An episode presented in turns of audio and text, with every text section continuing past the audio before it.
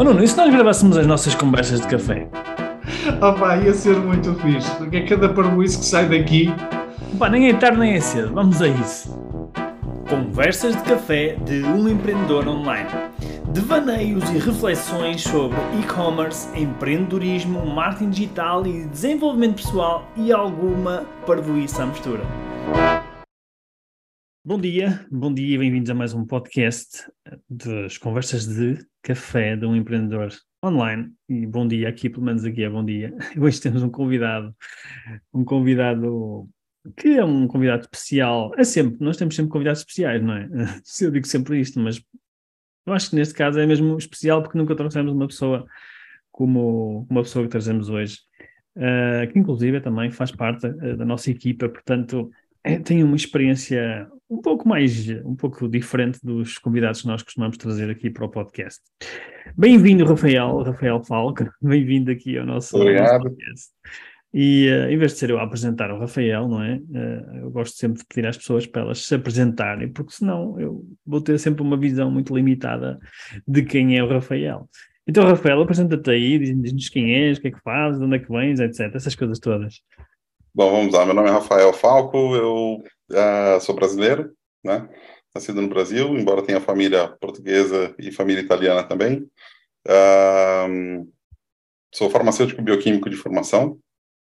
Uh, fiz MBA de Gestão Estratégica Econômica de Negócios. desenvolvi toda a minha carreira dentro da indústria farmacêutica, até que eu sempre tive uma, uma questão de querer empreender dentro de mim, muito forte, né?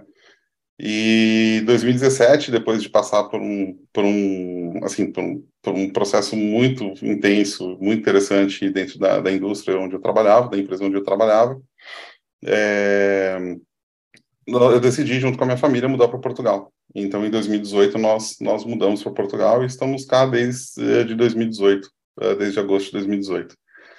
Uh, viemos para Portugal, montamos uma, uma empresa, eu junto com outros dois sócios, uh, na área automotiva, de serviços para limpeza de automóvel, né, higienização, é uma coisa um pouco mais detalhada, uh, até que veio a pandemia, e na pandemia, como, acho que como grande parte da, da, das pessoas aí no mundo também sofreram também, que tinham seus negócios, né, uh, o nosso também não foi diferente, tivemos algumas dificuldades aí relacionadas, por mais que fosse um serviço relacionado à higiene e tudo mais, tivemos algumas dificuldades com relação ao, ao negócio, a escala do negócio, que estava a crescer imenso, a dobrar a faturação mês a mês. E, e eu, como fui, sempre gostei muito da parte comercial, eu, eu me vi preso, sabe? E, e nessa questão de não poder desenvolver o meu trabalho na área comercial. E aí, então, falei, por que não o e-commerce? Né? E eu comecei a estudar, comecei a estudar e-commerce, e aí eu me deparei com com o Rui Cunha falando a respeito de e-commerce, né? E eu me identifiquei muito com a história do Rui. Uh, entrei para o primeiro curso do, do, de e-commerce que eu fiz na, da minha vida, foi o, o da Fórmula XN, né? Foi o, o e-commerce starter. E a partir daí, então, eu, eu me apaixonei pelo tema cada vez mais e comecei a aprofundar mais. Fiz é, vários cursos, mentorias, enfim, é, participo da mentoria também do, do Sales Up que é uma é a continuação, né? A gente vai falar depois, mais tarde. Uh, e só só tá acontecendo coisas boas relacionadas a esse negócio. Então, para mim, assim, é um prazer enorme. Agradeço imenso o convite. É, espero poder ajudar aqui o pessoal também uh, com, com um pouco da, da, da, minha história, da minha vivência, do que eu, do que a gente passa aqui, enfim. É, espero poder ajudar muito. Oh, Rafael, Olha, diz-me, uh, de onde é que sentes que vem essa veia empreendedora? Que, já há algum tempo sentes essa veia empreendedora, essa vontade de empreender, de onde é que vem isso? Ah, não, eu, eu, sempre fui aquela pessoa que, mesmo no trabalho, eu, eu era o, o que dava o. A gente fala assim no Brasil, né, que a gente dá, dá, dá o peito para a guerra, sabe? Então, assim, eu nunca, eu, eu nunca me omiti na, em questões, por exemplo, é, que eu que eu via que tinha potencial para mudar. E a primeira vez que me falaram sobre a questão de empreendedorismo é, foi um processo de coach, uh, coach executivo que eu tive numa, numa indústria que eu trabalhei. Na altura eu era um gerente de produto, né, gerente de, de, de, vendas, tinha uma equipe de vendas e tinha também a cargo o, a responsabilidade de gerenciar uma linha de produtos. E nesse processo de coaching, ela, a, a pessoa que fazia o coach comigo era um coach que não. Assim, ela tinha total liberdade de falar com, com, com os coaches, né? E ela me colocou a primeira vez, ela começou a falar, mas por que tá trabalhando numa empresa? Eu falei assim, vai, porque é o caminho natural, né? Me formei, agora vim trabalhar numa empresa, tudo mais. Ele falou assim, mas tens ideias imensas, sabe? É, não está conformado com situações que, sabe, que, que queres fazer de outro jeito, que quer testar de outro jeito, e a empresa é muito engessada, é muito, muito conservadora, tal. É, já pensou em ter seu próprio negócio? Aí eu falei, falei, será? Aí eu fiquei pensando nisso, e assim, e aí despertou, né? Aí acho que ligou alguma coisa aqui dentro da, da, da, da, minha cabeça que eu nunca mais deixei de pensar nisso. E comecei a pensar em várias coisas. E eu sempre tive muita questão de, de, de inovação, de olhar muito para frente, de olhar muito questão de padrões, de comportamentos, enfim, uh, e de tentar antecipar o que vai acontecer. Né? E, e aí foi uma grande oportunidade. Na verdade, eu fiquei com esse negócio, sei lá, acho que uns sete, oito anos mais ou menos, e desenvolvendo e tudo mais uh, a ideia, né? E tomando coragem, porque é, um, é, é, uma, é uma situação muito difícil, sabe, Nuno? Depois que, assim, nós estamos numa empresa, e aí a nossa carreira começa a crescer, né? A gente começa a crescer dentro da empresa. Uh, e assim, as coisas vão acontecendo, né? Então, eu passei de gerente de produto, fui para gerente de unidade de negócio, depois eu assumi, fui para uma outra empresa, assumi uh, pela primeira vez um cargo regional, eu era responsável por cinco países na América Latina, Uh, depois eu fui para uma outra empresa também na mesma posição e até que eu assumi uma gerência geral de uma empresa, sabe, a multinacional americana. E quanto mais sobe, é, mais difícil é tomar essa decisão. Só que, assim, era uma coisa que eu sempre tive dentro de mim, que eu, eu, eu queria tentar fazer isso, né? Posso falar aqui? Tá tranquilo? Posso, posso pode, desenvolver pode, aqui o tema? Pode desenvolver tudo. uh, E aí foi muito curioso, porque assim, a minha primeira empresa, na verdade, o primeiro negócio que eu, que eu montei, vamos falar assim, o primeiro negócio que eu montei, na verdade, eu acho que eu tinha quatro anos de idade, eu abri a porta da, do apartamento da, da, da, minha mãe e colocava uma mesinha lá, colocava uma, uma tostadeira, né, uma torradeira que a gente fala no Brasil para fazer tosta e para fazer torrada e vendia torrada é, na porta do apartamento. E aí os vizinhos iam lá e compravam, só pagavam, mas era um detalhe, ainda não tinha chegado nesse, nesse grau ainda da, da aquele, da, aquele, da cheirinho, né? aquele cheirinho de torradas logo de manhã é irresistível. Exato. mas isso, essa foi a primeira experiência com vendas, na verdade. Mas o, o que acontece? É, meu primeiro negócio mesmo, é, que eu falei assim, ah, vou testar esse negócio, vamos ver, vamos ver como funciona. Foi muito curioso, porque teve um feriado, eu morava, no, morava em São Paulo, perto de São Paulo, né, é, no Tamboré, e era um condomínio fechado de casas, né, e a rua que eu, que eu, que eu morava, que eu vivia, era uma, era uma descida, né, então, assim, tinham várias casas tal, e aí eu, eu era um, o meu vizinho da direita, da casa da direita, ele tinha quatro filhos, tem, né, quatro filhos, e, e aí ele tinha um carrinho de rolimã, não sei se é o mesmo nome aqui em Portugal, não, tinha então, aquelas, aquelas, rodinhas, aquelas rolimãs, sabe? Sim, é, sim. Ah, carrinhos, rolamentos. Carrinhos de rolamentos. Exato. E aí ele pediu para gente para ajudar a, a, a, tirar a ferrugem desse, desses rolamentos, né? É, porque o, o, os miúdos queriam descer a rua. Só que a gente foi lá, o meu vizinho do outro lado, que foi um do, dos meus sócios aqui, né? É, que acabou vindo para cá também. Uh, nós fomos lá, trabalhamos lá para tirar o ferrugem do, do, do, rolamento e os meninos começaram a descer. E aí, de repente, os meninos de cabelo branco começaram a descer a rua e voltavam com um sorriso de orelha a orelha, né? E o negócio virou um evento. Isso foi no meio de um feriado, num domingo, dia das mães, e assim, o negócio virou um evento. E aí o, pessoal descendo a rua e falando assim, pô, Rafael, Desce também, eu, falei, eu, eu com meu peso, subir num, num, num, carrinho desse de madeira, eu vou quebrar o carrinho do menino. Eu falei assim, não, então vamos, vamos fazer o seguinte, se vocês, se vocês alinharem, a gente faz, a gente desenha um carrinho de ferro, e aí eu tenho todo o gosto de descer, porque eu tava maluco também para descer, tava querendo muito. E eles alinharam na ideia, meu, meu vizinho da, da o, o meu vizinho da esquerda. Enfim, fomos lá, compramos material, ele desenhou, tal, trabalhou também com, com projetos, com desenho e tal desenhou e fizemos um carrinho de ferro, né? Uh, e colocamos para rodar num, num, outro final de semana, tá? passado, sei lá, um mês, um mês e pouco. E quando nós colocamos o carrinho na rua, é, começamos a descer a rua, juntou imensa gente no condomínio. Imensa gente. E o pessoal falando assim, nossa, que ficha e tal. Ué, é, vocês compraram? Eu falei, não, onde vocês compraram? Eu falei, não, nós fizemos tal. Ah, vocês estão vendendo? Aí já, plim. É, fizeram uma claro, mágica. Claro sim, estamos, estamos vendendo, claro. Foi aí minha primeira experiência com... Não estava, mas passou a estar. Com empreendedorismo real, sabe?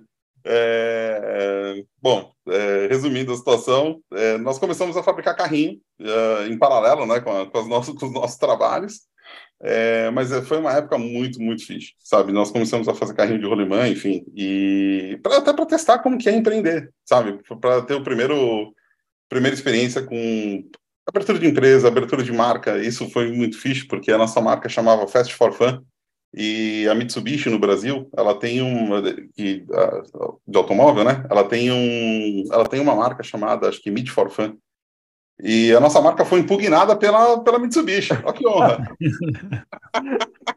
Ou seja, já era uma coisa que foi, foi, a gente pequenininho com carrinho de rolemã e eles impugnaram a nossa marca.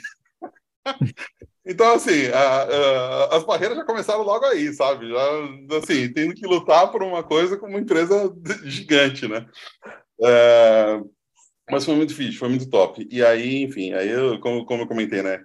Eu, na altura, trabalhava numa empresa multinacional americana, é, era gerente geral dessa empresa e responsável pela, pela América Latina, né? Pelo, pela parte sul da América Latina. E estávamos sabe, num, num, processo de implementação de planta de produção, uma fábrica nova lá no Brasil, sabe? Então, assim, foi um, foi muito intenso, foi, assim, tem uma gratidão enorme, foi um período de aprendizagem, assim, imenso. Só que eu cheguei quase num burnout, né? Então, assim, é, é eu, eu brinco, brinco, mas na verdade é, é realidade. Eu chegava no hospital é, e os, as pessoas, os enfermeiros conheciam, me conheciam pelo nome sem, sem estar com o meu prontuário na mão, sabe? Isso é mal, né? Então, assim. da casa, eu, não é?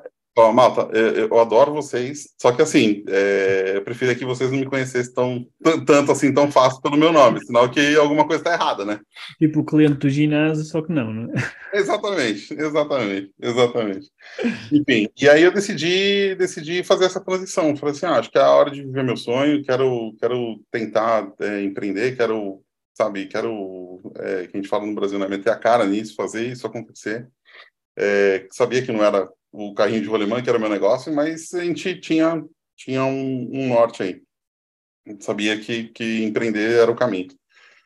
E aí eu fiz um acordo com a empresa que eu trabalhava, saí em novembro de 2017, e, bom, e aí começamos a empreender. E, e, curioso, né? Nesse meio tempo, eu recebo uma chamada de um concorrente de uma outra empresa que eu trabalhei, é, que é um assim, a maior empresa química e farmacêutica do mundo. E, e aí o, o Red Hunter falando comigo, me entrevistou, tal, não sei o quê, e minha esposa lá, né, toda com, empolgada. Empolgada que ia acontecer, né? Eu sei que assim, no final não era era salário melhor, era condições melhores, era tudo melhor, tudo muito melhor do que eu tinha naquele momento que já, enfim, tava, tava bem. E aí o Red Hunter falou assim, então, aceita a proposta? Eu falei assim, então, deixa eu... Hum, agradeço, mas eu estou num outro momento, eu estou empreendendo, eu acabei de abrir uma empresa tal. E para cortar logo o assunto, né? Ele falou assim: ah, mas empresa do quê? Eu falei assim: de carrinho de rolemã. Ficou aquele silêncio. chamado ficou em silêncio. Ele falou assim: pô, eu tô recrutando um executivo o executivo fala que não quer uma proposta dessa porque ele está fazendo carrinho de rolimã. Tu puseste logo, logo isso, que é para ele achar que tu estavas louco. Acabar, e agora, bem, conversa, ele estando louco já está fora do recrutamento. Exatamente, exatamente. Acabou, realmente acabou a conversa. E no final das contas, assim, é, saí em 2017 e mudei para Portugal em 2018, é, junto com dois sócios. A gente tinha, tinha feito é, extensivamente, né? Porque eu, eu era executivo também, o, o tinha um outro que é alemão também, que também trabalhava na, na maior empresa de carnes lá do Brasil, né? Do, do mundo, na verdade, na JPS. E, e, o, e o outro sócio, terceiro sócio também, que uma pessoa espetacular. Só que a gente juntou, fizemos 59 cenários, estudamos vários, vários, é, vários negócios e tal. quando decidimos, fizemos 59 cenários e não precisa nem comentar que aconteceu o 60, né? Porque a gente não tinha ponderado uma pandemia dentro de um cenário desse. E aí foi, mas mudamos para Portugal, resumindo, foi comecei a empreender de verdade, sabe? Num, num, país completamente, por mais que fale a língua portuguesa também, é, e aqui deixo uma, um, uma ressalva, o, o dicionário para um carro é completamente diferente do Brasil para Portugal, e assim, a gente ficava um dia para traduzir uma página, era um negócio maluco do italiano para português. É, mas mudamos para Portugal em 2018 e a partir de então, assim, é, é, é, um, é um caminho, acho que sem volta, sabe? É um caminho muito, muito interessante. Trabalhar, trabalhar, empreender e, e o online é um negócio muito apaixonante, né? O e-commerce é um negócio muito. Rafael, e, e uma, uma, coisa que eu, que eu acho que podemos falar, podias falar um bocadinho como é que foi a experiência de, porque eu também tive uma experiência parecida, não é? Também foi por isso que uhum. tu, relacionaste comigo. Então, um bocadinho sobre a experiência de. Há bocado falaste que quanto mais alto sobes, não é? Mais difícil depois é de decidir sair, não é? Não. Uh, e eu não sei quantas pessoas é que nos estão a ouvir que estão numa situação semelhante, mas já agora, podias aprofundar um bocadinho mais isso? Podias falar um bocado mais sobre qual é que foi a, como é que foi esse processo, não é? Da decisão, tipo, se foi tipo rápido, se, quanto tempo demorou, como é que foi, se mesmo, inter, mesmo até Uh, se, se, toda a gente estava de acordo, não é? Na família, esse tipo de coisas. Eu falo um bocado sobre claro isso. Olha, deixa-me só acrescentar uma coisa que eu no outro dia ouvi e tem tudo a ver com isto, que é uh, as boas notícias muitas vezes são obstáculos para aquilo que nós queremos. Não é? E à Nesse caso, nós, é, é exatamente À medida isso. que nós vamos evoluindo na carreira, vamos tendo responsabilidade, não é? O, o, o rendimento que vamos tendo, muitas vezes tornam-se eles próprios obstáculos para, para aquilo que nós queremos. É, fala um bocadinho desses obstáculos que foram, essas boas notícias que foram criando, de certa forma, alguns obstáculos.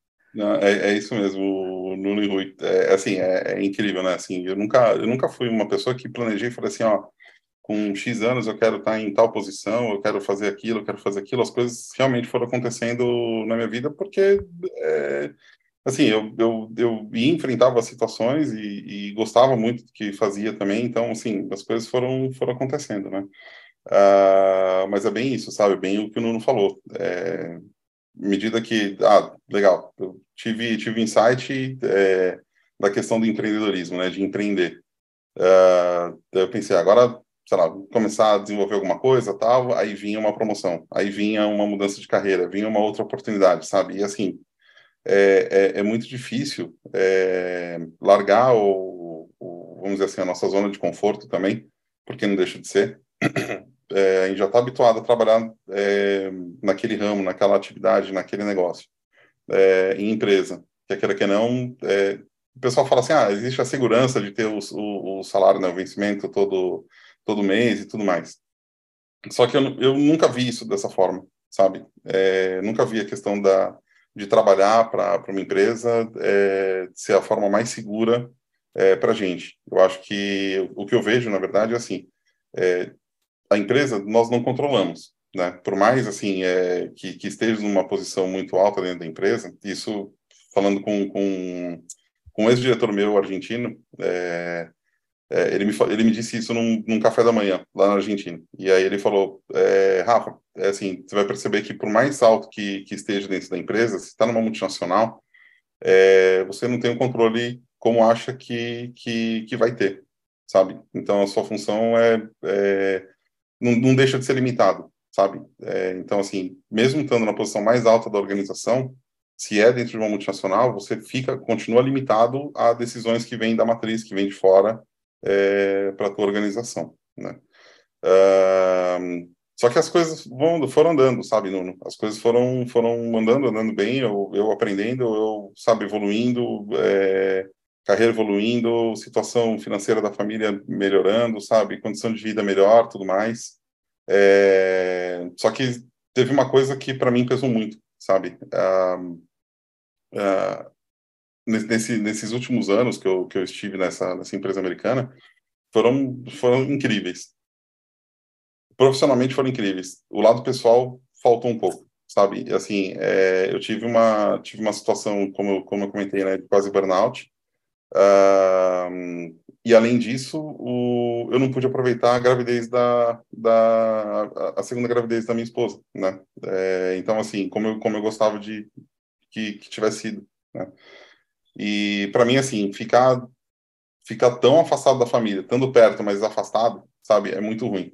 E o que eu coloquei muito na balança é a questão família para mim. Então, o que me fez mudar mesmo, o que me deu esse impulso, é, por mais que profissionalmente, financeiramente estava bem, foi a questão de família, sabe? Porque eu, eu queria ver meus filhos crescer, sabe? Eu, eu ficava quatro, quatro horas por dia no trânsito em São Paulo, que era uma loucura, né? Duas, é, uma hora e meia de manhã e duas horas e meia à tarde. É, é insano, sabe? Eu perdi a minha vida, se fizer a conta por ano, né? Isso daí é dá, dá meses, sabe? De, de, de trânsito, de ficar no trânsito sozinho, sem a tua família. E eu falei, pô, isso não é vida, sabe? Isso não, não, não faz sentido e começou a não fazer sentido para mim. Por mais que é, na balança tinha questão que pesava é, relacionado à parte financeira, à parte de, de desenvolvimento de carreira, enfim, é, o lado família deixou tava, tava muito para trás. E isso para mim incomodou muito e foi por isso que eu decidi mudar. Esse foi o meu, meu empurrão, vamos dizer assim, sabe? Foi o que me uhum. impulsionou para mudar de, de e sair de uma carreira executiva para empreender. Não é fácil, assim, não é simples, por mais que a gente planeje, por mais que a gente tenha, sabe, questão planejamento financeiro, tenha planejamento estratégico para fazer e tudo mais. É, no, no, nosso caso específico, né, no meu caso específico, eu acho que foi, foi uma junção de coisas, né, foi a junção de é, empreender, é, começar um negócio do zero, que é top, eu, eu sou apaixonado por isso. Então, assim, começar um negócio do zero, imigrar, imigrar é um processo muito muito forte, vamos dizer assim. Um, e, e, assim, começar tudo do zero, começar tudo de novo, eu largar a minha carreira, minha esposa trabalhava na Johnson Johnson, ela estava super bem, também largou para seguir esse, esse negócio, sabe, seguir nosso sonho, mas é, com um objetivo maior. Então, para mim, o, o, maior objetivo que, que aconteceu nessa história foi eu estar junto com a, com a minha família, sabe? Isso foi o que me impulsionou mas que realmente é uma decisão muito difícil, que é muito muito duro de tomar e deixar tudo para trás, é tem seu lado bom. Eu vou te falar também assim, é, é... valeu a pena? Ah, sempre vale, sempre vale, Rui. Eu acho que eu, o que eu vejo assim, por mais que, que sejam situações mais desafiadoras, e a gente passou por situações bastante desafiadoras aqui por causa da pandemia e tudo mais, é, imigração, pandemia, sabe? É, e eu ainda vim numa situação confortável, porque eu tenho, tenho, eu tenho dupla cidadania, sabe? Então, para mim é muito mais confortável do que muita gente que vem para cá. Mas, assim, foi, foi duro, foi, foi duro, mas sempre vale a pena. A gente cresce muito, assim. Falar o que eu, que eu cresci é, nesse, nesse período, assim, é uma coisa brutal, sabe? Uhum. É brutal. Mas vale, vale muito a pena, vale muito a pena mesmo. Ok, e, então, e agora o que, é que, o que é que tens feito agora, não é? Disseste que tinhas uma empresa, o que é que aconteceu? Conta-nos lá, como é, como é que foi agora? eu, tinha uma, eu tinha uma empresa né, de, de higienização de, de viatura, era uma master franchising é, de uma marca italiana que nós compramos é, para o mercado aqui, né, para poder não só desenvolver os serviços, mas desenvolver a franchising para Portugal e Espanha é, durante a pandemia a gente, a gente sofreu, né? Como acho com toda, toda empresa. A gente acabou por, por focar, decidir focar o, a estratégia da empresa é, para B2B, né? Ou seja, nós começamos a trabalhar é, as concessionárias, os serviços em concessionárias e transportadoras, enfim, né? Transportistas grandes. Então, entramos em grandes grupos de concessões aqui. Só que o que acontece? O, o, o serviço que nós fazíamos era um serviço direcionado principalmente para veículos usados e veículos de colisão, né? Uh, com a pandemia uh, teve lockdown, uh, com lockdown uh, isso afetou imenso a questão de venda de veículos aqui em Portugal e todo mundo, né, na verdade. então não tinha venda de veículos nem usados e depois é, não havia circulação nas ruas, né? As pessoas não, não estavam conduzindo nas ruas, não havia acidente, não havendo acidente, não havia serviço de colisão, não havia higienização para nós, né? E aí nós sofremos muito nesse período. E uhum. para colocar as coisas em ordem, é, veio, a, teve a reabertura, nós voltamos com, com, com a carga é, de crescimento e tudo mais, só que aí veio o segundo lockdown, aí foi bastante complicado, aí complicou mais. Ainda mais. É, ainda mais. E aí, pra, nós colocamos as contas da, da empresa em, em ordem e tudo mais, tal, só que assim, a estrutura ainda era pesada para fazer com que a empresa pudesse ir para frente, sabe?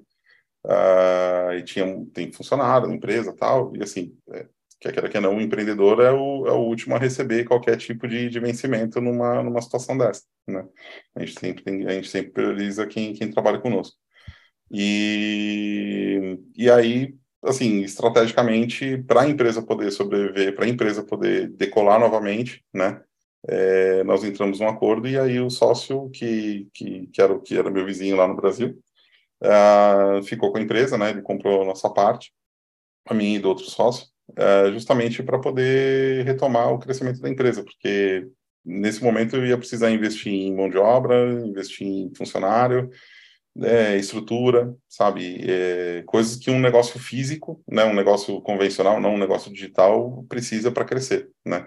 E uhum. essa é uma, uma das, das, das, razões também que eu comecei a, a olhar com muito mais carinho e, e muito mais profundamente para o negócio digital do que para um negócio físico, principalmente pela questão da escalabilidade. Né? Uhum. E, e aí eu decidi, nós decidimos fazer esse movimento justamente para poder preservar a empresa, preservar, é, se ficássemos uh, da maneira como estava, é, o risco de, vamos dizer assim, morrer, né, entre aspas, mas de de ter que encerrar a empresa ia ser era, era muito grande por causa da questão da estrutura, né, do peso da estrutura. E aí a gente tomou essa decisão justamente em prol da, da empresa para poder a empresa sobreviver e, e, quem tinha o sonho daque, daquele modelo de negócio daquela empresa é, poder desenvolver isso e poder continuar com, com o negócio, né? Nesse meio tempo, um dos sócios ele acabou é, entrando num, num outro negócio com, com um negócio que nós desenvolvemos aí na época também, na altura, é, para trabalhar com eles e eu parti para o digital. E eu entrei na, na no digital, no e-commerce, por culpa do Rui. isso, isso em, que, em que ano, Rafa? Isso foi. Bom, a gente abriu a empresa em 2018. Uh, mas esse movimento todo não o digital este, este... Ah, o, o, digital eu comecei a eu comecei a estudar o digital na, na pandemia comecei a, a pesquisar coisas mais a fundo do digital durante em 2020 na verdade na pandemia Uh, mas o primeiro curso de e-commerce que eu fiz foi, foi em outubro de 2021, né? Foi o Starter. Ok. E, e, o, que, o que é que te fascinou, então? Ou seja, há pouco mais de um, praticamente há um ano, um pouco mais de um ano. Pouco mais de um ano. Pouco mais de um ano. Conta-nos lá então uh, o que é que te fascinou, como é que tem sido agora a jornada neste ano? Foi, assim, é, para mim, para mim o, o, o que mais me fascina nessa questão do, do, do digital, né, do e-commerce, é justamente a questão da escalabilidade, sabe? É, eu vejo o e-commerce, eu, eu, vejo uma... Eu comecei a estudar vários modelos de negócio, né? Primeiro que eu comecei a olhar foi Amazon FBA, é, assisti uma palestra de um, assim, um treinamento, uma, uma sequência lá de, de, de treinamentos de, um, de uma pessoa que mora nos Estados Unidos tal, de um brasileiro, mas que mora nos Estados Unidos, só que precisava investir em estoque, né, para poder fazer a, operação com, com a Amazon né, nesse modelo de negócio, né? Uh, eu falo, fogo, aí uh, tem que fazer investimento tal, num, num momento com imensa incerteza, né, na, na, em situação financeira e tudo mais. Eu falei assim, ah, acho que não, né, é meio complicado fazer, fazer isso agora, nesse momento. E eu comecei a pesquisar e cair na questão, por exemplo, dropshipping, né? Eu falei, uhum. pô, dropshipping pode ser um negócio interessante, né? E existe um imenso, sei lá, é, não sei se preconceito, alguma coisa, se, é a melhor palavra para dizer, porque tem muita gente certa que faz o negócio certo, tem muita gente que faz coisa errada, né? Mas eu uhum. vejo a questão como como e-commerce, né? Como um como um e-commerce é, e o dropshipping na verdade é um modelo de negócio logístico, né? Um modelo de logística, na verdade, mas dentro de um e-commerce. Então, para eu comecei a, a, estudar isso mais a fundo. Uh, só que eu nunca encarei o dropshipping como um como um como as pessoas encaram como simplesmente um dropshipping, uma loja que faz e acha um produto vencedor, pode dizer, né, que eles falam, uhum. é, desenvolve aquele produto, depois fecha a loja, depois abre outra e vai fazendo isso é, em série, né. Eu vejo eu vejo dropshipping mesmo como modelo de, de, de, de logística. E para mim. Deixa-me só esclarecer ah, tá. as pessoas o que é que é dropshipping, porque algumas pessoas podem não saber, não é? Uh, e, então, basicamente, o dropshipping é um modelo que permite que nós tenhamos uma loja online nossa, não é? Nós vendemos, somos os vendedores online, e depois uma outra empresa, uma terceira empresa, faz a parte logística, ou seja, ela é responsável pelo stock, ela tem stock e é responsável pela parte logística também e de envio ao cliente. Ou seja, por isso que muita gente também uh, apaixona-se, não é? Ou pelo menos ganha interesse pelo dropshipping porque não tem que fazer esse investimento em stock, como tu falaste, nem tem que fazer essa parte operacional. Isso é outra empresa que faz. Desculpa, podes é, continuar. Não, exatamente, exatamente. É, como a gente chama no Brasil, né, é, é, como é uma espécie de uma operação triangular, né? Ou uhum. seja, é, você tem, tem o, o, a loja, o comércio, né, o ponto de venda, você, a, o dono da loja faz a venda, a, compra o produto de um fornecedor e esse fornecedor entrega direto para o cliente, né? Ou seja, é, isso é muito similar, é, similar, vamos dizer assim, é, é um conceito de, de focar no core business, né? Uhum. Isso é uma coisa que é muito utilizado dentro da indústria farmacêutica, na indústria que eu trabalhava, na empresa que eu trabalhava americana, uh, eles tinham esse conceito. Ou uhum. seja, cuidar do core business só, é, e todo o resto que pudesse ser é, terceirizado, eles faziam isso, eles terceirizavam, né? uhum. né? Então, para justamente focar no negócio que era o, o, o core, né, que era o principal. Uh, e o dropshipping, para mim, é isso daí, né? E, para mim, é, passou também o, o, que eu acho não é nem só questão do investimento, né? Claro, inicialmente, na, na pandemia, com o processo de incerteza e tudo mais, o investimento, né, é, quanto, quanto mais controlado, melhor. Uh, mas, para mim, o grande negócio é, do, desse modelo de negócio é justamente a flexibilidade e a escalabilidade do negócio. Ou seja, diferente de um negócio convencional, de um, de um tanto um negócio físico, por exemplo, onde se vai ter um crescimento, né? Se, se, se existe um crescimento, precisa investir em estrutura, em pessoal, sabe, em, em funcionário, em, enfim, né, estoque e tudo mais.